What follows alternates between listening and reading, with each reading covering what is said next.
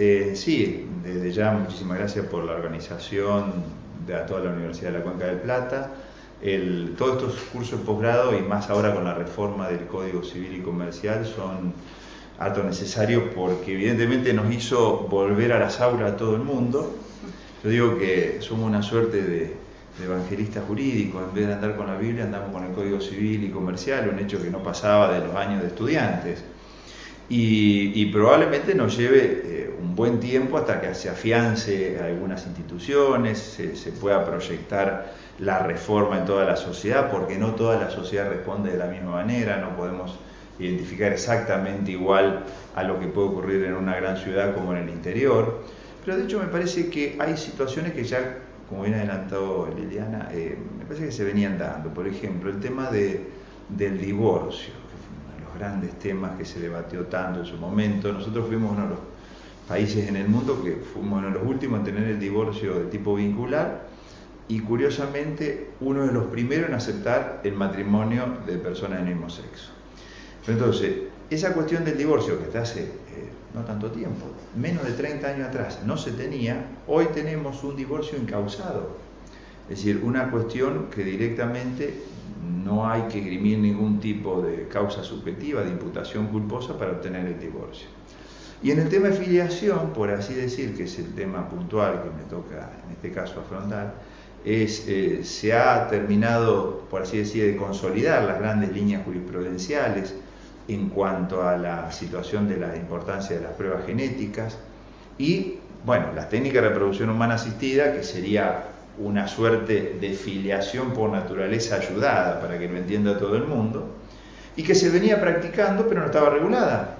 Entonces eso cubre un vacío legal y un vacío que llena a su vez a las personas que querían tener un hijo y que por alguna circunstancia determinada estaban imposibilitadas. En consecuencia, este Código Civil y Comercial lo que hizo fue poner esto a la luz de digamos, de todos los días. Sí se estaba en el anteproyecto, que también conviene marcarlo, la posibilidad de la maternidad por subrogación, que finalmente fue eliminado cuando se empezó a trabajar en, la Cámara de Representantes, en, diputados precisamente, y no se tiene hoy en el país la maternidad por subrogación.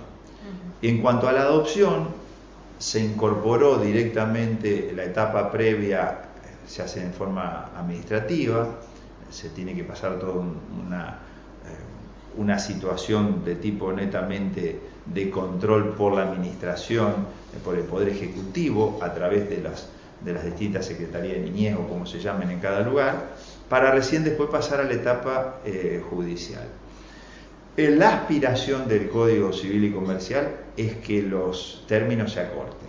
Ojalá que se pueda cumplir porque ustedes saben que eh, siempre de por medio hay personas, acá no se trabaja ni con cosas ni con dinero, entonces eso no siempre se puede resolver en el tiempo deseable, por así decir. Reitero, más allá que se haya traído normativa que acortan los plazos eh, procesales dados hasta el momento. Bueno, y esperemos que hoy el tiempo pueda hacer que la gente se trate de concentrar estudiando, eh, por la lluvia ayuda a eso también, así que eh, y que sea un éxito para todos. El doctor, usted habló del tema de eh, la ampliación de derechos con respecto al matrimonio del mismo sexo. El tema de la afiliación, ¿cómo, cómo fue abordado desde ese punto de vista? ¿Cómo se ha facilitado el tema de, la afiliación en esos casos? Bueno, ahí justamente quedó, eh, por un lado, las técnicas de reproducción humana asistida pueden ayudar en el caso que se trate de matrimonio entre dos personas del mismo sexo y que sean dos mujeres. Pero quedó desbalanceado el tema hombre porque estaba previsto la cuestión de la maternidad por subrogación, es decir, la posibilidad de que un vientre fuera prestado y que dos hombres casados entre sí o juntados pudieran tener un hijo, y entonces ahora la única posibilidad que tienen dos hombres casados entre sí o juntados es poder adoptar. Eso está previsto eh, a partir, digamos, no solamente este código, sino que ya se fue acentuando con la ley de matrimonio unisexual. Pero me parece importante, sí, eh, señalar esta situación en que supuestamente está cubierto casi todas las posibilidades. Más, se ha dado un hecho bastante extraño, por así decir, que se no solo se adelantó el código, sino que fue más allá, porque el Código Civil y Comercial marca que un hijo de aquí en adelante únicamente puede tener doble vínculo filial.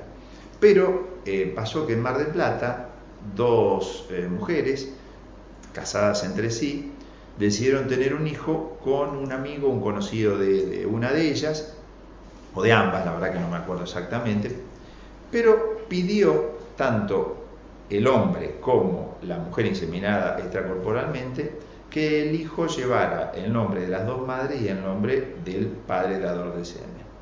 Y así lo fue que se ordenó directamente el registro general, por así decir, de la provincia de Buenos Aires, ordenó y ese hijo tiene dos madres y un padre. Cuestión que no está prevista en el Código Civil y Comercial, porque el Código Civil y Comercial habla de doble vínculo filial. O sea que fue más allá y por eso que, no sé si habrán visto eh, partidas de nacimiento a partir de la reforma, ustedes van a encontrar que en la partida de nacimiento figuran eh, progenitor, progenitor y progenitor, o sea, tres progenitores. Así que teóricamente hoy se podría dar aquí en Misiones, en cualquier provincia argentina, ya no más padre o madre, como hasta hace eh, dos meses atrás, sino que figuran progenitor y podríamos poner dos madres y un padre, reitero. Cuestión que no estaba ni siquiera prevista en el Código Civil Comercial, que hablaba solamente de doble vínculo filial. Eh, ¿Cómo se puede ir ajustando eso? ¿O cómo se va ajustando eso? ¿Con la jurisprudencia? Sí, obvio. Sí, sí, ya. Eh, acá fue una resolución administrativa y nadie la objetó porque fue un poco el pedido de las partes y fue antes de que entrara a regir el Código Civil y Comercial. Entiendo que tenemos ya una suerte de consagración, por así decir, y ahí estará la visión del, del juez de aceptar o no, por así decir, que haya un triple vínculo filial y no solamente un doble. Esto en algunos países extranjeros, yo traje un caso justamente hoy que se dio en, eh, la zona de, Canadá, ellos lo tienen de hace más o menos 10 o 12 años implementado, pero bueno, es una sociedad que ya tiene sus años de, transcurso, por así decir, con una apertura distinta, por eso remarqué al principio que nosotros veníamos de una época en la cual no teníamos divorcio, hasta hace 30 años. Entonces, eh, los hijos todavía se diferenciaban de acuerdo al de dónde nacían.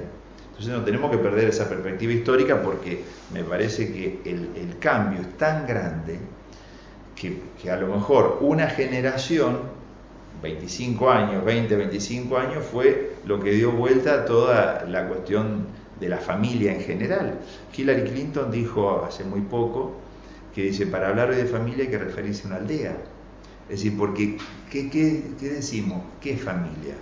Si yo te digo que hay una abuela viuda que vive con una hija separada, que a su vez tiene una hija adolescente, ¿alguien puede decir que no es una familia esa? Nadie te va a decir lo contrario. Y si esa misma pregunta vos la hacías hace 30 años atrás, decías, no, no, ahí son tres mujeres que viven juntas, pero es como que si faltaba el hombre no podía existir. Ahí está el gran cambio. Y otra pregunta con respecto al perfeccionamiento en sí. Eh, ¿Cómo están Misiones con respecto a esto? Y si todas las provincias van en, el mismo camino, si se realizan este tipo de cursos en toda la provincia en simultáneo o por ahí hay una más, otra menos? Mira, yo te digo que eh, antes había grupos de teatro que recorrían los pueblos ah. hace muchísimo tiempo y, a veces según qué día era decían el pueblo que estaba, ¿no? Hoy es martes, debe ser Santa Fe, qué sé yo. Bueno, ha pasado más o menos lo mismo. Prácticamente en casi todo el país, algunas más, algunas menos, se ha dado estos cursos porque, ¿qué ocurre? Eh, es primero imposible, los que ya cursamos la carrera hace un tiempo, y más aún los que no están en la facultad constantemente, tratar de estudiar todo el Código Civil solo, por así decir, sin perjuicio que hay que hacerlo, porque necesariamente necesitas sentir las voces u otra opinión para saber cómo, cómo estás encarrilado.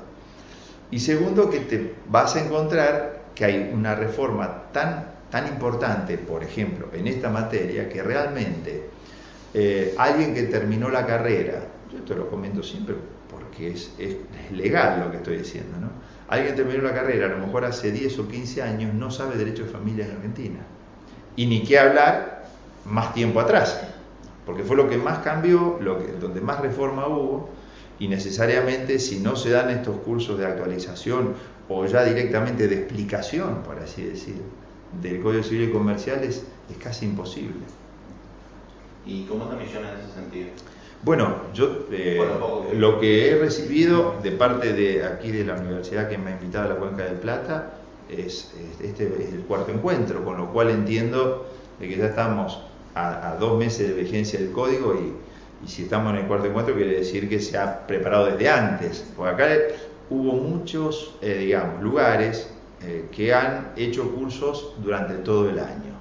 Por ejemplo, a ver, estamos hablando de lugares grandes, Rosario, que sea un millón de habitantes, un millón doscientos mil. Bueno, la universidad hizo dos cursos de actualización y cerró el cupo en 200 alumnos. ¿Por qué? Porque no hay aula para 400 personas. Porque aparte necesitas aula, es decir, esto no es un teatro. Claro, es porque también está la cuestión del feedback que no podés decir yo doy y me voy como si fuera un, alguien que canta y se va. Entonces, eh, tenés que, los lugares, te digo, 200 eh, personas ya es, pero bueno, hay una especie de habla magna, se dan en esos lugares, pero he ido a otros lugares, por ejemplo, Pergamino. Pergamino es un lugar que debe tener, no sé, 90.000 personas o, o, 80.000, vamos a suponer, 100.000, supongamos. Y he ido en dos oportunidades y había 300 personas, entonces tuvieron que hacer un lugar que habían 200 y después en una especie de, bar al costado y me seguían por la tele, es decir, tenían organizados eh, directamente las personas de ahí y hacían preguntas y yo les contestaba, bueno, estuvimos dos tardes enteras con un número que se pellizcaban porque no lo podían creer. Así que, es decir, un poco por responsabilidad profesional, yo entiendo de que todo el mundo trató de, de no solamente de estudiar y de ver, sino de enterarse el abogado que a lo mejor se dedica a toda la cuestión de responsabilidad por, por daño, por así decir, también lo tuvo que hacer, el que hace contratos también, el que hace sucesiones también. Toda la modificación esta que estamos haciendo referencia en materia de, familia, en fin. No se olviden que este es un código civil y comercial que por primera vez tiene una mirada, eh, digamos, por así decir, de parte de la Constitución Nacional. Entonces ahí está también la otra gran reforma, ¿no? Una última consulta con respecto a, usted como pues, o sea, acá había muchos jueces que tenían eh, quizás miedo temor de aplicar el nuevo código por el hecho de que se quedaban sin la jurisprudencia de respaldo. Y uno de los capacitadores que vino una de las capacitaciones acá dijo, eh, pasa eso, pasa de que el juez se encuentra sin ese respaldo porque él es el que arma la jurisprudencia. Claro y sus pares en Rosario? ¿Cómo tomaron esas? Sí, sí, de hecho, este, en fin, había algunas cosas que nosotros las veníamos estudiando como para ya prepararnos para la reforma y, lo vamos haciendo. Yo te diría, a ver, para graficarlo si es posible, esto es una especie, para los que han jugado al ajedrez, de ajedrez cuando vos vas simultáneas que no sabes lo que te va a contestar y no sabes cómo va a ir apareciendo las jugadas. Entonces, claro que tenés que estar preparado para responder esa jugada, porque si vos no sos un, no digo un gran maestro, pero un tipo que sabe más o menos ajedrez, no podés contestar, es más o menos lo mismo. Y es casi imposible generalizar. Se pueden dar pautas, obviamente hay una explicación, pero a su vez pueden ir surgiendo cuestiones, porque acá tenés dos intérpretes principales, que son los abogados y los escribanos. Los primeros que son, van a interpretar el código son los abogados y los escribanos y después va la cuestión a la justicia. Pero el primero que le da una respuesta al cliente o a la persona que va es el, abogado o el escribano que le dice, bueno, usted puede hacer esto, no lo puede hacer, o tiene que firmar esto, mire, esto ya no se puede hacer más.